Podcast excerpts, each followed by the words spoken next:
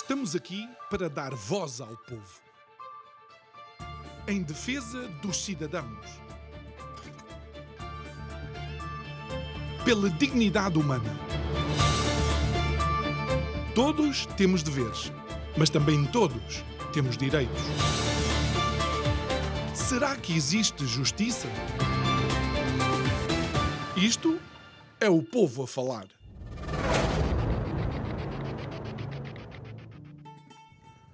Como antigo basquetebolista, cedo aprendi a lidar com a crueza dos números.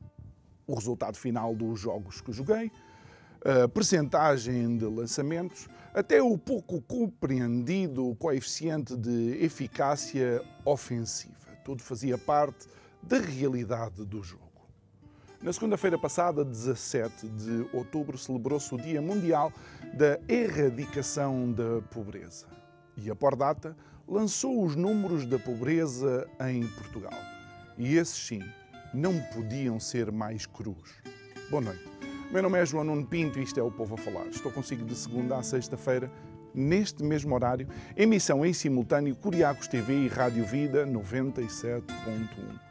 O tema do mês de outubro, o fado da nação. Será realmente a pobreza um fado? Será realmente um fardo que temos que transportar? Mas voltemos então aos números e à crueza dos mesmos.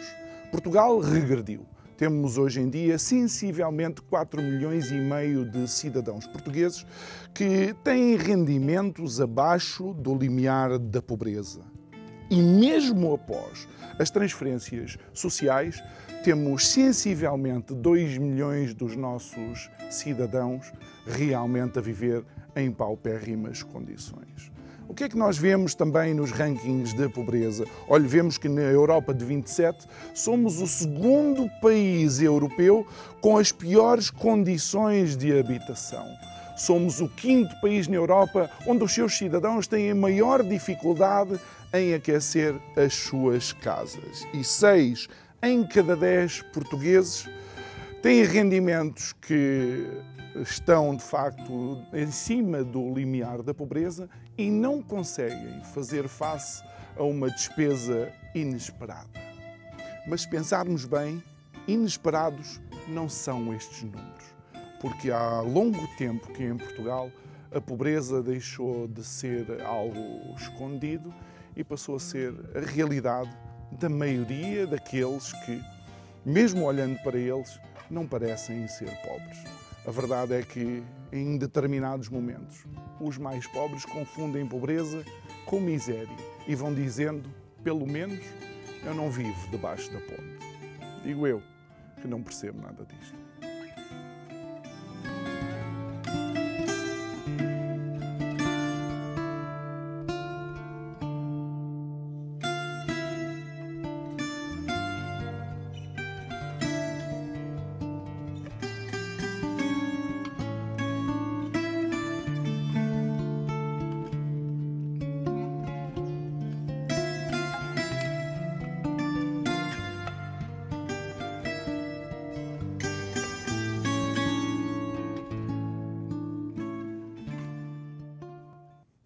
É nosso convidado de hoje o professor José Miguel Sardica, professor da Universidade Católica. Muito boa noite, senhor professor. Obrigado por estar aqui Obrigado uh, pelo convite. Uh, connosco. É, é, de facto um, um tema que. Um, que também toca nas nossas emoções, especialmente este Portugal europeu, tanta coisa, tanto Expo 98 e por aí afora, não, não falemos de, de mais eh, situações.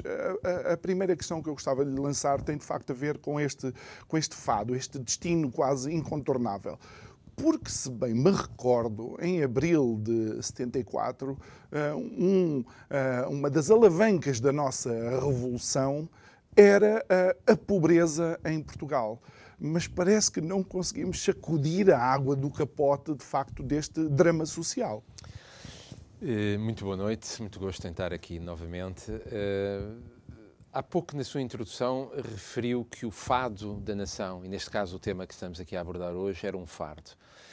E de facto, se nós olharmos para eh, a nossa história recente, desde que há, enfim, análises, dir-se sociológicas ou económicas que uh, desde finais do século XVIII, particularmente ao longo de todo o século XIX e ao longo de todo o século XX até 1974, o que mais aparece nas fontes históricas e na, na análise histórica é a imagem de um país esmagadoramente pobre, rural e analfabeto. Eram as variáveis com que, digamos, se resumia a situação social do país, como digo, até 1974. Quanto ao analfabeto, evoluímos muito. Passámos de taxas de analfabetismo de 90%, 80%, cerca de 50% em meados do século XX, e hoje temos analfabetismo dito residual, digamos assim, 5, 6%, não mais do que isso. Esmagadoramente rural também já não é, porque o país litoralizou-se e urbanizou-se. Primeiro, agora, em finais do século XIX. temos um quase inverso. É? Exatamente. É? E depois com a grande vaga, que ao fim e ao cabo cavou mais fundo o dualismo interior litoral nos anos 50, 60 e 70 do século XX resta-nos a variável mais difícil, que é um país esmagadoramente pobre, ou que continua a ser pobre. Disse muito bem que a Revolução de 1974 se fez, entre muitas outras razões, para tentar inverter a situação de um país pobre, de um país que não conseguia garantir mínimos de sobrevivência eh, generalizados. Recorde-se que eh, a imigração em Portugal sempre foi uma das características sociológicas mais importantes nos anos 60, 70, só entre 1960, 61 e 1974, emigraram em Portugal cerca de um milhão de pessoas, a uma taxa anual média de cerca de 60, 65 mil. É verdade que fugiam da repressão política, uhum. é verdade que fugiam da incorporação para a guerra em África, mas fugiam também, e assim já tinha acontecido com os seus pais, com os seus avós, etc., fugiam àquilo à palavra que hoje em dia já não se usa muito, mas que se usava na altura, que era a miséria ancestral. Fugiam para encontrar emprego, para refazer a sua vida na América, em África, onde quer que fosse. 74 foi feito, uh, recordemos, para descolonizar, democratizar e desenvolver os Ds de que se falava em 1974. Descolonizar, mal ou bem, é um processo que fica feito até 1975, 76 democratizar, mal ou bem, de forma mais aprofundada ou mais superficial, também é uma evolução política que está completada quando o país entra para a CE em 1985-86. Portanto, há uma década de consolidação democrática em Portugal, que é a segunda metade dos anos 70 e a primeira metade dos anos 80. Falta o desenvolver. Sem dúvida nenhuma, que o país hoje é muito mais desenvolvido. Veja-se as condições de saúde, as taxas de mortalidade infantil, que era uma chaga até aos anos 70. O país está materialmente melhor do que estava em 1974. E pese embora todos os números, e já lá vamos, uhum. que não são números simpáticos, qualquer pessoa que tenha memória do que era viver em Portugal em 1974 e do que é viver hoje, tem de reconhecer que o país está hoje democraticamente mais consolidado e materialmente melhor do que estava há meio século. A grande pergunta que nós nos temos que colocar é se a democracia de facto cumpriu a promessa do desenvolvimento, do desenvolvimento sustentável, do desenvolvimento continuado e do desenvolvimento para todos. Porque que Portugal é um país pobre, isto é uma constante histórica, é um fado. A questão está em perceber se o país está a ficar mais pobre ou menos pobre. E segundo, de facto, os dados que referiu, nos últimos anos, particularmente no contraste entre 2019, 20 e 2022, os números mostram que Portugal ficou mais pobre. Portanto, não está em causa, e podemos ir aos fatores uh, estruturais disso, não está em causa a pobreza como condição eh, o país não é rico, não tem uh, grandes recursos, a geografia não ajuda. Portanto, uhum. há uma série de fatores, de entraves uh, estruturais que, à partida, limitarão sempre a capacidade de um pequeno país como o nosso ser um país dito rico. Embora em muitas estatísticas não há dúvida nenhuma que é um país rico, se nos compararmos com realidades fora da Europa, ou mesmo na Europa, aqueles que estão na cauda da Europa, portanto, que estão atrás de nós. Portanto, o que está em causa não é a condição, o que está em causa é a evolução. E nós sentimos que a evolução democrática nos últimos anos tem vindo, num certo sentido, contra aquilo que era o paradigma expectável em 74, 74, 76, 86, hum. naqueles anos iniciais da adesão à CE, em que o horizonte era um país melhor, em que o horizonte era um país rico, em que o horizonte era, ou em que a retórica política era, os problemas que Portugal tinha acabaram. Acabou a miséria, a pobreza, a desigualdade, vamos ser europeus. E neste slogan da adesão à Europa vinha a promessa de um Eldorado eh, contínuo e constante que eu acho que terá talvez criado ilusões de uma riqueza fácil e criado ilusões de uma condição que Portugal, a que Portugal estruturalmente não pode aspirar. E depois houve diversos erros políticos e conjunturas que também não foram fáceis. A pandemia eh, tem de ser recordada aqui, porque é de facto de, de 19 para 22 há a pandemia e há agora a guerra. Portanto, também não é uma conjuntura facilmente comparável com anos anteriores em que estas duas variáveis não existiram.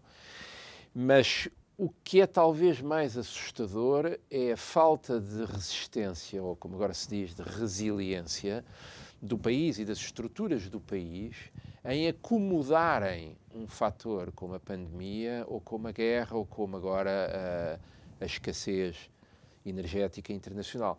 Quando há pouco dizia, e de facto é uma realidade muito importante, que a esmagadora maioria das famílias em Portugal não conseguem fazer face a uma despesa inesperada.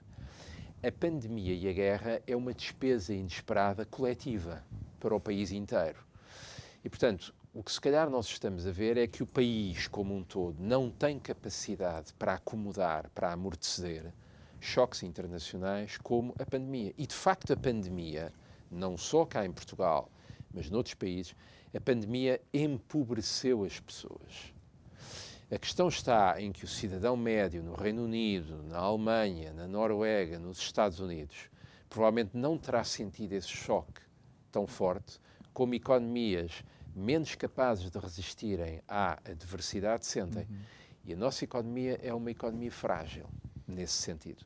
E, e, professor, eh, dos números então apresentados da, uh, pela, uh, pela Pordata, é que a Pordata divide antes das transferências Sim. sociais, depois fala Sim. das pensões e depois ainda fala depois de, uh, das outras. Uh, por, sim, por apoios, socia apoios sociais. Pensões de velhice e sobrevivência, apoios à família, educação, habitação, doença, invalidez, desemprego e o chamado combate à exclusão social. E, e como é óbvio, tudo nos devia preocupar, mas o primeiro número é preocupante. É, é somos quase 45%.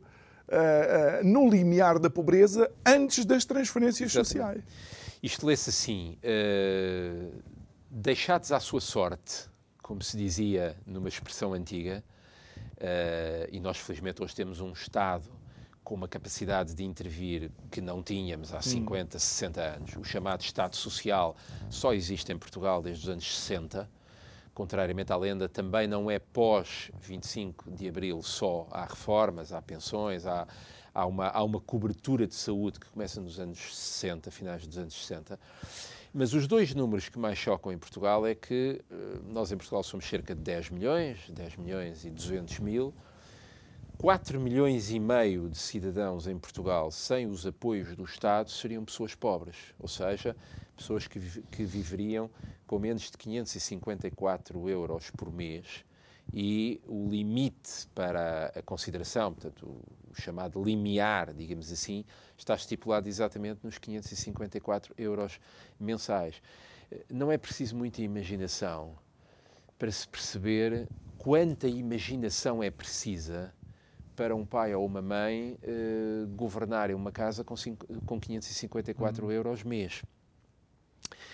E o que assusta é que praticamente um português em cada dois, sem os apoios do Estado, enfrentaria este dilema: como organizar a sua economia familiar, pagar renda de casa, pagar empréstimo, alimentação, energia, internet, educação, escola, alimentação, saúde, etc, etc, etc, tudo aquilo que faz parte de um orçamento tipo, um português em cada dois. Com apoios sociais, mesmo assim, nomeadamente com o famoso RSI, Rendimento Social de Inserção, mesmo depois dos apoios sociais, nós temos 18,4% de pessoas pobres. Ou seja, 1 milhão e 800 mil pessoas, mesmo com apoios sociais, numa não população de 10 milhões. Numa população de 10 milhões. É praticamente 20%. Portanto, são quase dois, exato. dois portugueses em cada 10. Nós vamos ali à rua,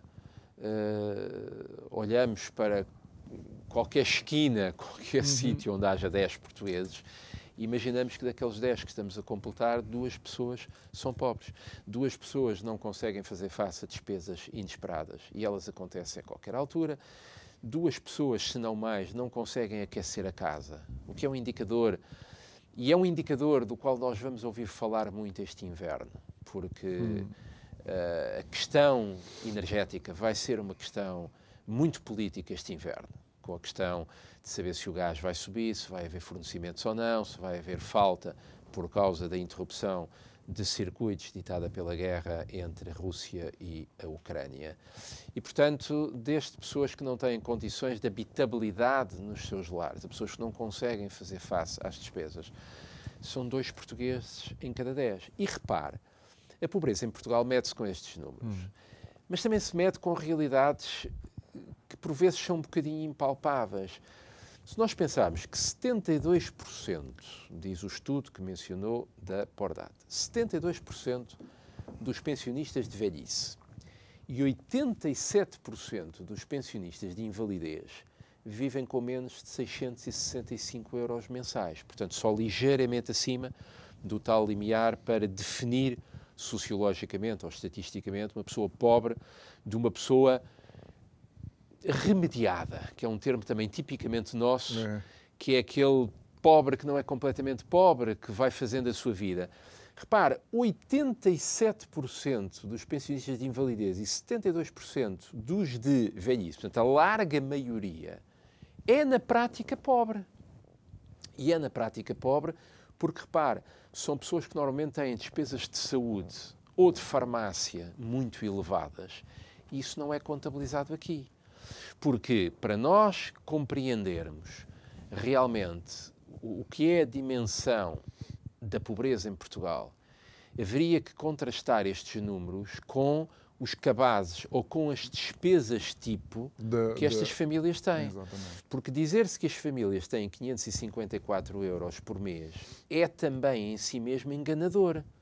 Isto é quase destes, é, o, destes, é, os mínimos olímpicos da análise, destes não é? 554 euros por mês, haveria que inquirir quantos estão comprometidos à partida, uhum. com renda de casa, com as despesas fixas que são incontornáveis, e daí, pena da pessoa entrar em incumprimento. E daí é? nós estarmos, inclusive, a, a, ver determinadas pessoas em reportagem a dizer que eu tenho meses em que tenho que escolher entre comer a, comida ou os medicamentos. Sim, eh, e provavelmente essas pessoas, aliás, há aqui uma variável. Eh, quem é que são os pobres cá em Portugal? Desempregados, por razões absolutamente óbvias, famílias com muitos filhos ou só com pai e mãe, portanto, as chamadas famílias monoparentais, maiores de 65 anos, o que é um estigma socioeconómico em Portugal. Aquela ideia de que qualquer pessoa com mais de 65 anos é tendencialmente pobre. Nós sabemos que há pessoas idosas que são ricas, porque são de famílias ricas, porque têm pensões elevadas, ainda as existem, os tais 20 e tal por cento que não ganham 665 euros mensais, ganham 1.000 euros, 1.500, 2.000, enfim, ainda há dias lia que a pensão paga em Portugal, a mais elevada de todas, é de cerca de 14 mil euros. Portanto, há um pensionista em Portugal que, que recebe uh, milhares de euros. Mas são exceções. Esses vivem bem. Mas, quando nós identificamos desempregados, famílias com muitos filhos, maiores de 65 anos, como os mais afetados por esta condição de ser pobre, mas depois temos uma quarta variável, que são os empregados.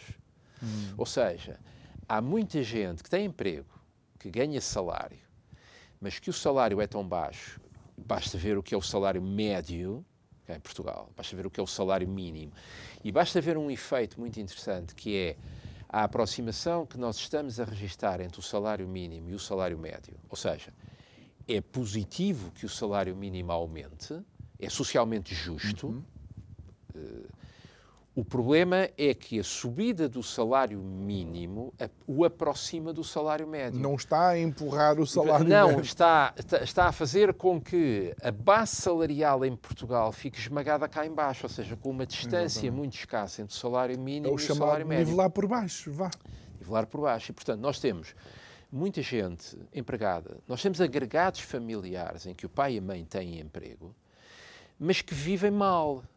Podem não ser estatisticamente considerados pobres, uhum. mas têm de fazer economia no lazer, na cultura, nas férias, têm provavelmente que pesar onde é que investem têm que saber que se compram uma coisa que é fundamental lá para casa, se calhar não há dinheiro para uma outra coisa. Portanto, têm que andar a comprar uh, produtos das linhas brancas dos supermercados. Branca, que, não tenho nada tem, contra isso, mas... Têm que, fazer, têm que fazer uma coisa que em Portugal eh, todas as famílias mais ou menos conhecem, que é uma espécie de ginástica financeira hum. para que o ordenado chegue ao fim do mês. Ou seja, já nem é para tentar que sobre ordenado ao fim do mês, é para evitar que sobre mês no fim uhum. do ordenado. E, e, e, professor, duas, eh, duas questões, uma vez que o professor levou-nos também numa viagem desta, desta, deste estigma da pobreza em, em Portugal, um, já se fala de pobreza intergeracional e o impacto que isso pode ter na, nas futuras gerações ou eh, na própria normalização de estados de uh, pobreza em Portugal?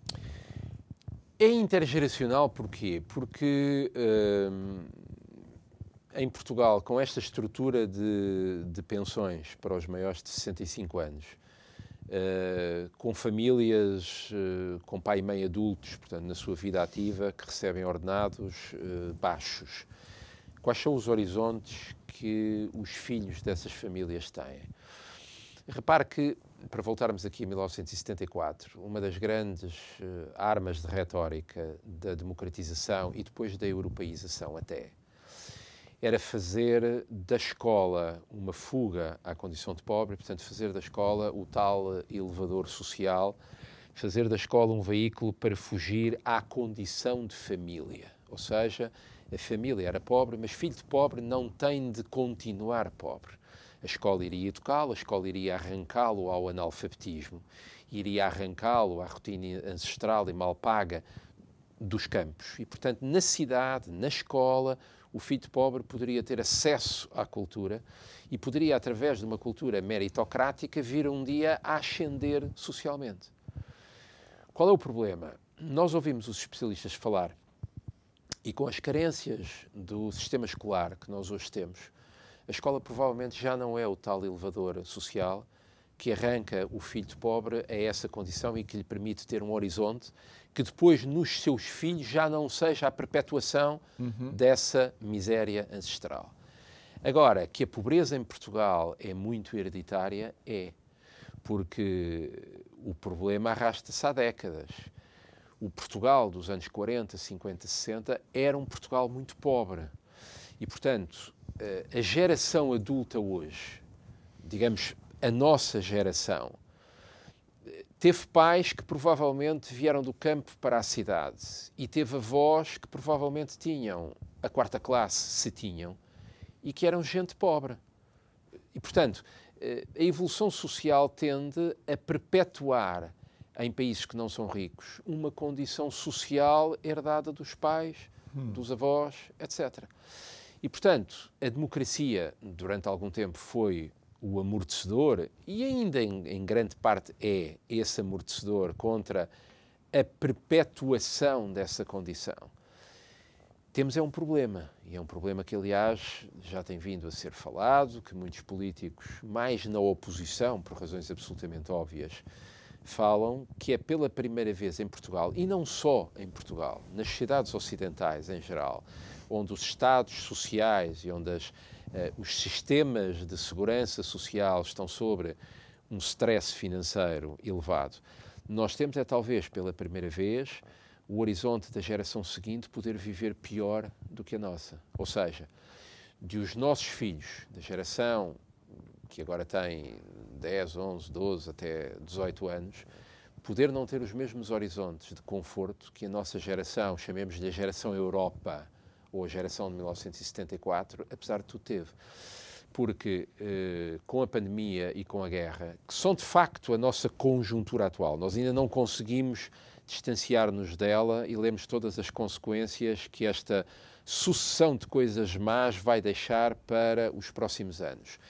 Mas eh, nós temos que ter a consciência que estamos a entrar numa época, numa época não só em Portugal, numa época da história da Europa e da história do mundo, onde o dinheiro fácil acabou, onde a certeza internacional acabou, onde a sociedade da abundância acabou e onde nós vamos ter que lidar, provavelmente, com realidades de carência energética, de carência alimentar, e depois tudo isto se mistura com a seca, portanto, com eh, a interrupção de circuitos de abastecimento internacional. Porque nós vivemos numa era, eh, nos anos 80, 90, até ao princípio deste nosso século XXI, de globalização. A globalização retirou da pobreza milhões de pessoas. Uhum e hoje nós vivemos numa era em que o liberalismo, portanto, a livre circulação de bens que chegavam a todas as pessoas, está a começar a ser reduzida e vivemos numa época de desglobalização. E, portanto, países dependentes como o nosso, para continuarem a ter tudo aquilo que precisam e que não têm dentro de si, ou não vão tê-lo, porque os circuitos de abastecimento internacional vão ser mais difíceis, ou vão tê-lo, mas pagando mais caro. Hum. E isso é repercutido sobre a cadeia do consumidor. E, portanto, a grande questão, nós. Eh, o discurso político tem muito aquela retórica de vamos aumentar os salários, vamos aumentar as pensões. É importante que se faça isso.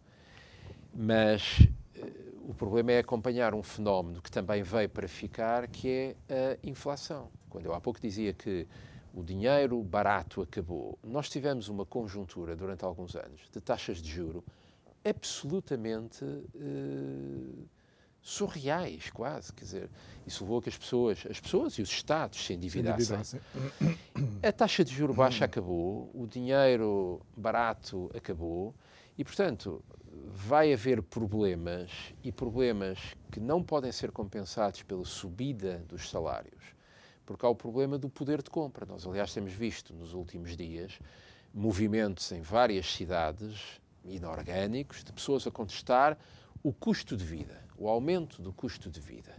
E o aumento do custo de vida vem de um fenómeno económico muito simples. Nós podemos aumentar pensões e salários. O problema é que o aumento da inflação é superior. E sendo superior o salário real, que é tal, o tal poder de compra para as pessoas fazerem face a despesas inesperadas, para as pessoas poderem não ter que escolher entre pagar a renda de casa, ir à farmácia, ter alimentação. Esse conjunto, que é o poder de compra, vai sofrer uma contração, já está a sofrer uma contração. E, e professor, nesse sentido, uh, ajusando da nossa conversa, de facto já vemos contestação e de facto já vemos países onde os cidadãos estão na rua. Em Portugal, não. Em Portugal, não, ou em Portugal ainda não. Não sei. Uh, a militância social em Portugal uh, não é tão elevada como outros países. Uh, a malha sindical em Portugal também já não é o que era. Portanto, a capacidade de, de arregimentar pessoas para a contestação já não é o que era. Uh, mas, uh, mas há o reverso disso. E o reverso disso é o quê? Nós podemos estar a adiar manifestações em Portugal, ou seja, elas ainda não saíram à rua, mas fatalmente vão começar a surgir. E a grande pergunta é quem é que as vai orquestrar ou quem é que as vai instrumentalizar. Ou seja, o protesto em Portugal, quando sair à rua, que cor política é que ele vai ter ou que dinâmica é que ele vai ter? Porque nós estamos em outubro de 2022. A pandemia, é verdade que desapareceu da nossa agenda, estará medicamente controlada, mas os efeitos económicos, os efeitos sociais ainda se fazem sentir. Uh, há uma enorme incógnita que é este inverno, porque é o primeiro inverno com guerra na Europa. É o primeiro inverno em que a questão do abastecimento energético, do gás, se vai pôr o preço do gás, dos combustíveis em geral, e nós vemos todos os fins de semana as pessoas a irem às bombas abastecer, porque todas as segundas-feiras sobe. Uh, mas a questão do gás vai ser uma questão fundamental, porque não é só para aquecer as casas, não é só para confeccionar refeições é em casa, é para a indústria, abastecimento, para fábricas. Para... Portanto, toda a cadeia de consequências de uma carência de gás ou de um aumento do hum. preço internacional, nós ainda não a estamos a ver. Mas, oh, professor, eh, também é verdade que nós estamos, estamos no país dos grandes costumes, estamos nos, no país de alguma resignação e, e, e há um fator pernicioso uh, nestes números, é que de facto também há pessoas que estão a viver em pobreza, uh, mas que se conseguem acomodar, conseguem ter refeições quentes, conseguem Sim. navegar, passar no meio das gotas de chuva, perdão uma linguagem. Uh, esta normalização ou esta resignação Uh, por exemplo, há pessoas que, que ficam contentes de dizer pelo menos não estou a viver debaixo da ponte. Eu vi isto quando vivi na Argentina, uh, Villa Fiorito, onde nasceu o, o, Maradona. É igual a quando o Maradona lá estava enquanto criança. As crianças brincavam na lama, não tinham condições nenhumas, as casas eram terríveis. Quando chovia, ninguém sequer conseguia sair de casa. E isto quando a chuva não entrava pelas casas adentro. Uh, e eu vi, ah, eles eram felizes com pouco. Não, eles eram felizes porque aquela era a realidade que eles uh, conheciam. É que pobreza e miséria são duas coisas diferentes.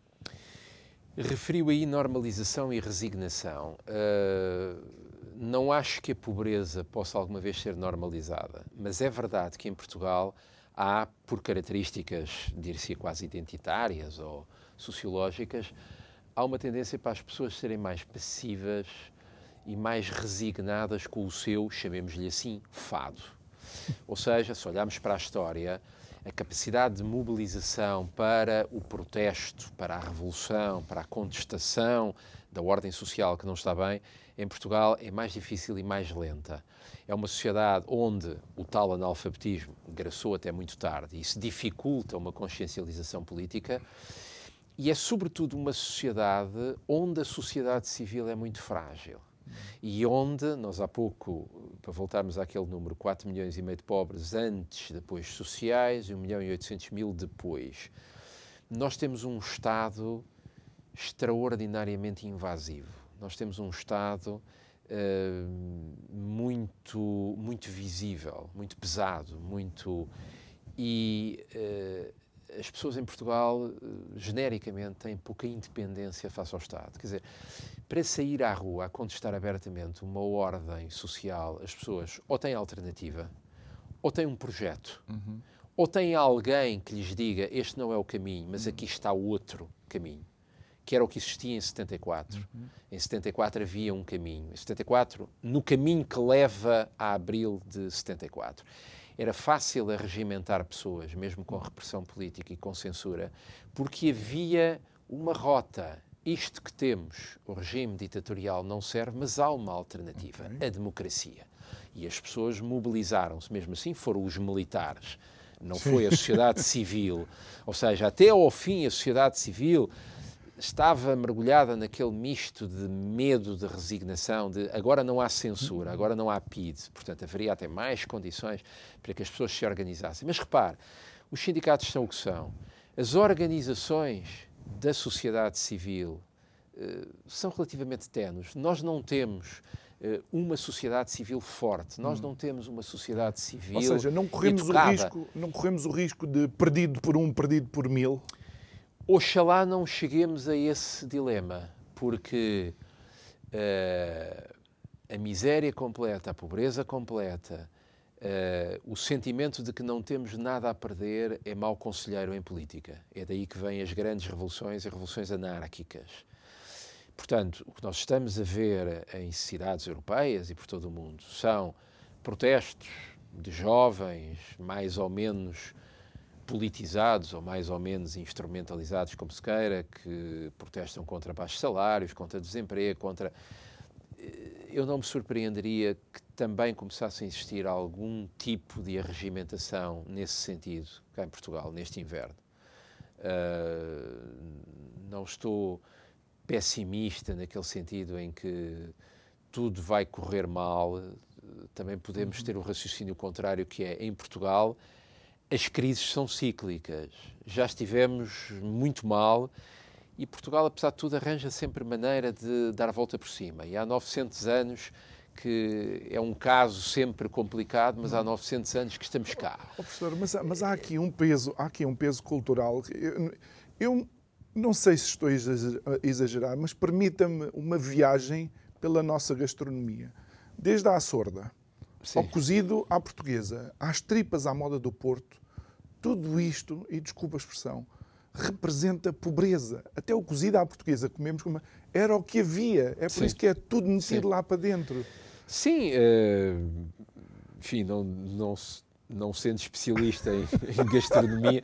Mas, admito, mas está, está, a entender. Sim, admito que sim. Quer dizer, é de facto um fado que, que nos persegue. Se nós, se nós olharmos para a gastronomia, para a habitação, para os hábitos de consumo, para o lazer, eh, talvez tenhamos de facto uma cultura de um povo uh, remediado, naquele sentido em que de facto a média nacional é baixa, está cá em baixo. Eh, os suecos iam para casa fazer coisas de mobília, daí nasce o IKEA. Nós Sim. vamos para os centros comerciais ver montras. Sim. É o lazer de muitas famílias. Uh, mas isso vem, vem daquilo que é um padrão de consumo, se calhar, eh, europeizado de uma maneira muito rápida. Ou seja, eh, a Europa entrou-nos porta adentro e deu-nos a, a, miragem de um consumismo fácil. Uh, centros comerciais em Portugal foi um verdadeiro boom Mato. nos anos hum. 80 e 90. Muitos deles, entretanto, até já fecharam. Sim. Portanto, há uma espécie de inversão, inversão de ciclo. Mas para ir à gastronomia, e de facto uh, acho essa referência interessante, porque ainda outro dia lia um, um, artigo que dizia que em Portugal se come mal, ou seja, aquela questão de a refeição ser nutritiva ou não. Mas depois vinha um comentário muito interessante, uma análise muito interessante, que dizia que comer saudável em Portugal é caro. E de facto, comer saudável em Portugal é caro, porque implica o consumo de peixe, de carne, de verduras naturais, ou seja, não daquela alimentação dita fast food, que depois tem consequências na saúde, obesidade infantil, mais despesas médicas, etc. A pobreza eh, ramifica-se por muitos aspectos. A pobreza não é só uma realidade económica, é também uma realidade social. Tem implicações educacionais tem implicações nas expectativas de vida e nos valores hum. que um pai pobre passa aos seus filhos Os ou sonhos. que um pai rico pode passar aos seus filhos. A sociedade sem ambição e sem sonhos está condenada. Sem ambição, com resignação, e a resignação alimenta a resignação. A resignação alimenta, ou a pobreza alimenta o medo. A pobreza alimenta o antes isto do que outra coisa. Hum. A pobreza alimenta, se calhar, resultados eleitorais que tem muito que ver com quem é que pode distribuir. Ou seja, nós muitas vezes não debatemos em Portugal as propostas políticas que temos sobre a mesa. Qual é o programa que o partido A, B ou C apresenta para o Estado, para a sociedade, para a educação? Nós provavelmente vamos à procura daquele partido ou daquele projeto político que, apesar de tudo, mantém isto mais ou menos assim. Hum. Quer dizer, o Alexandre O'Neill tem uma expressão muito engraçada que são coisas em forma de assim. E a nossa economia, o nosso país é uma coisa em forma de assim. Não está nem bem nem mal, às vezes, quando se pergunta a alguém, então como é que vai? E as pessoas em Portugal tendem a responder, vamos andando. Nós somos uma espécie de país, isto se calhar é uma marca latina, de gerúndios. Nunca fazemos, vamos fazendo. Nunca andamos, nunca andamos bem andamos mais ou menos. Aliás, é pensarmos mentalmente qual é a nossa reação se encontrarmos alguém a quem dizemos que tal é que vais? E essa pessoa diz, estou ótimo. Eu estou-me a rir só porque... É raro, é raro. E se calhar nós estranhamos que um português hoje diga estou ótimo, não podia estar melhor. Ainda bem que há. Mas porque... é pouco nosso. Ou seja, é. e aqui há de facto uma distinção entre, enfim, Max Weber tem aquela famosa tese que os povos do norte da Europa com a sua ética religiosa reformista, com o seu espírito mais empreendedor, por contraposição aos latinos, católicos, mais fatalistas, mais. A tese vale o que vale, são sobretudo ideais tipos. Há países católicos que são desenvolvidos e ricos, há países uh, de outras religiões que são ricos e que são pobres. Portanto, não podemos, sobre uma barreira civilizacional ou religiosa, construir uma dicotomia entre pobres hum, hum. e ricos. Mas ela, ainda que impalpável, existe. Nós hum. percebemos que há duas Europas. E não é por acaso que a Europa do Sul é estatisticamente menos rica e menos desenvolvida, mas isto está de tal maneira metido na nossa história, no nosso padrão de desenvolvimento. E depois ainda há um fator que também é histórico em Portugal. É que Portugal foi historicamente e durante 500 anos foi um país imperial. Foi um país com império. E, portanto, há um paradigma de economia de intermediário, de quem vai à Índia, ao Brasil e à África buscar o que precisa para revender para a Europa. E, portanto, nunca houve uma política de viver com os recursos do país. A primeira vez que Portugal teve que viver daquilo que era exclusivamente seu foi entre 1974, 5 e 1986. Portanto, verdadeiramente só há uma década em que o país esteve sozinho porque antes tinha Império e a partir de 86 hum. teve a Europa. Foi o que foi? Estamos a falar das reformas agrárias, das minas de, sim, por aí. Sim, sim. Okay. E, e, hum. e, eh, e, repara, eh, a fatura da Revolução impendeu sobre toda a década da normalização democrática em Portugal. E ainda está para fazer um estudo económico. Há alguns números uh, que têm sido avançados sobre isso, mas eu ainda não vi nada uh, que nos dê assim três ou quatro ou cinco macronúmeros, que era como é que estaria a economia portuguesa sem a Europa? Hum. Estaria indiscutivelmente pior. E eu acho Sim. absolutamente lunático todo o discurso político que diz vamos abandonar a Europa, vamos abandonar o euro. Isso seria de uma imprudência política e de um aventureirismo político uh, sem escala. Nós temos que pertencer Provavelmente fatal para, para um país com as nossas características. fatal do ponto de vista económico, absolutamente seria o colapso económico e social. Hum. Ponto final. Agora, qual é o problema? A nossa democracia europeia tem uma visão instrumental. E a visão instrumental é a democracia europeia é boa enquanto nos deu desenvolvimento, enquanto nos deu emprego, enquanto nos deu abundância. Qual é o receio? O receio é que se a crise vier para ficar, se ela não for apenas um produto circunstancial da pandemia ou da guerra, e a própria guerra é uma enorme incógnita, porque nós não sabemos quanto tempo é que ela vai durar mais, qual é que será a capacidade ucraniana em resistir ao invasor russo. Mas essa fatura vai ser paga em 2023, 24, 25, 26. Por isso é que eu às vezes encolho um bocadinho os ombros a toda e qualquer cenarização a dois anos, a três, a quatro, porque a era de incerteza e de imprevisibilidade veio para ficar. Mas dizia eu, o problema que nós vamos ter que enfrentar é continuar a dizer às pessoas, e aqui os políticos vão ter que ter muito cuidado e vão ter que ter uma responsabilidade muito grande, não deixar que se crie a sensação de que a democracia europeia já não serve, porque a realidade que nos oferece é a contração económica, o desemprego, a crise, etc. Uhum. Porque nós também temos um defeito, que é julgarmos a democracia pelos seus frutos materiais. A democracia é boa quando nos dá emprego, segurança, abundância, etc. Se não nos dá isso, vamos embora. É, é, um bocado redutor. Mas vamos embora para onde? Qual é a alternativa que nós hoje temos? Se não for a democracia europeia, que projeto político é que nós temos? Uhum. Nós temos uns projetos políticos em embrião, populismos nacionalistas, mas é essa a solução? Não é. E o drama em Portugal é que nós não queremos o populismo demagógico, nacionalista, xenófobo, etc., etc. E nós não queremos, também. Nós não queremos aventureirismos radicais que alguma extrema-esquerda ainda alimenta. Nós somos democratas. Mas quando perguntamos à democracia o que é que ela nos pode dar, se a democracia nos diz tenham paciência, mas os pois. próximos anos não vão ser fáceis, que efeito mental é que isto tem? na sustentabilidade da democracia. Até para perguntar se a nossa democracia já não estará de alguns anos para cá ligada às máquinas. Algo que seria importante, uma vez estamos a entrar também já nos últimos cinco minutos, uh, uh, a importância da, uh, da Europa para Portugal tem de facto que ver com a, a percentagem de pessoas que ainda ficam, que ainda são pobres mesmo, mesmo após as transferências sociais. No auge da intervenção da Troika, ou seja, com todas as dificuldades que o país vivia, após as transferências uh, sociais, cerca de 20% dos cidadãos ainda eram pobres, 19,5%. Uh, no auge da aplicação das medidas, ou aliás, no auge do retorno das medidas, em 2019, o número estava eh, reduzido a 16,2, ou seja, após a política de rigor orçamental eram só 16,2. Neste momento somos 18,5%.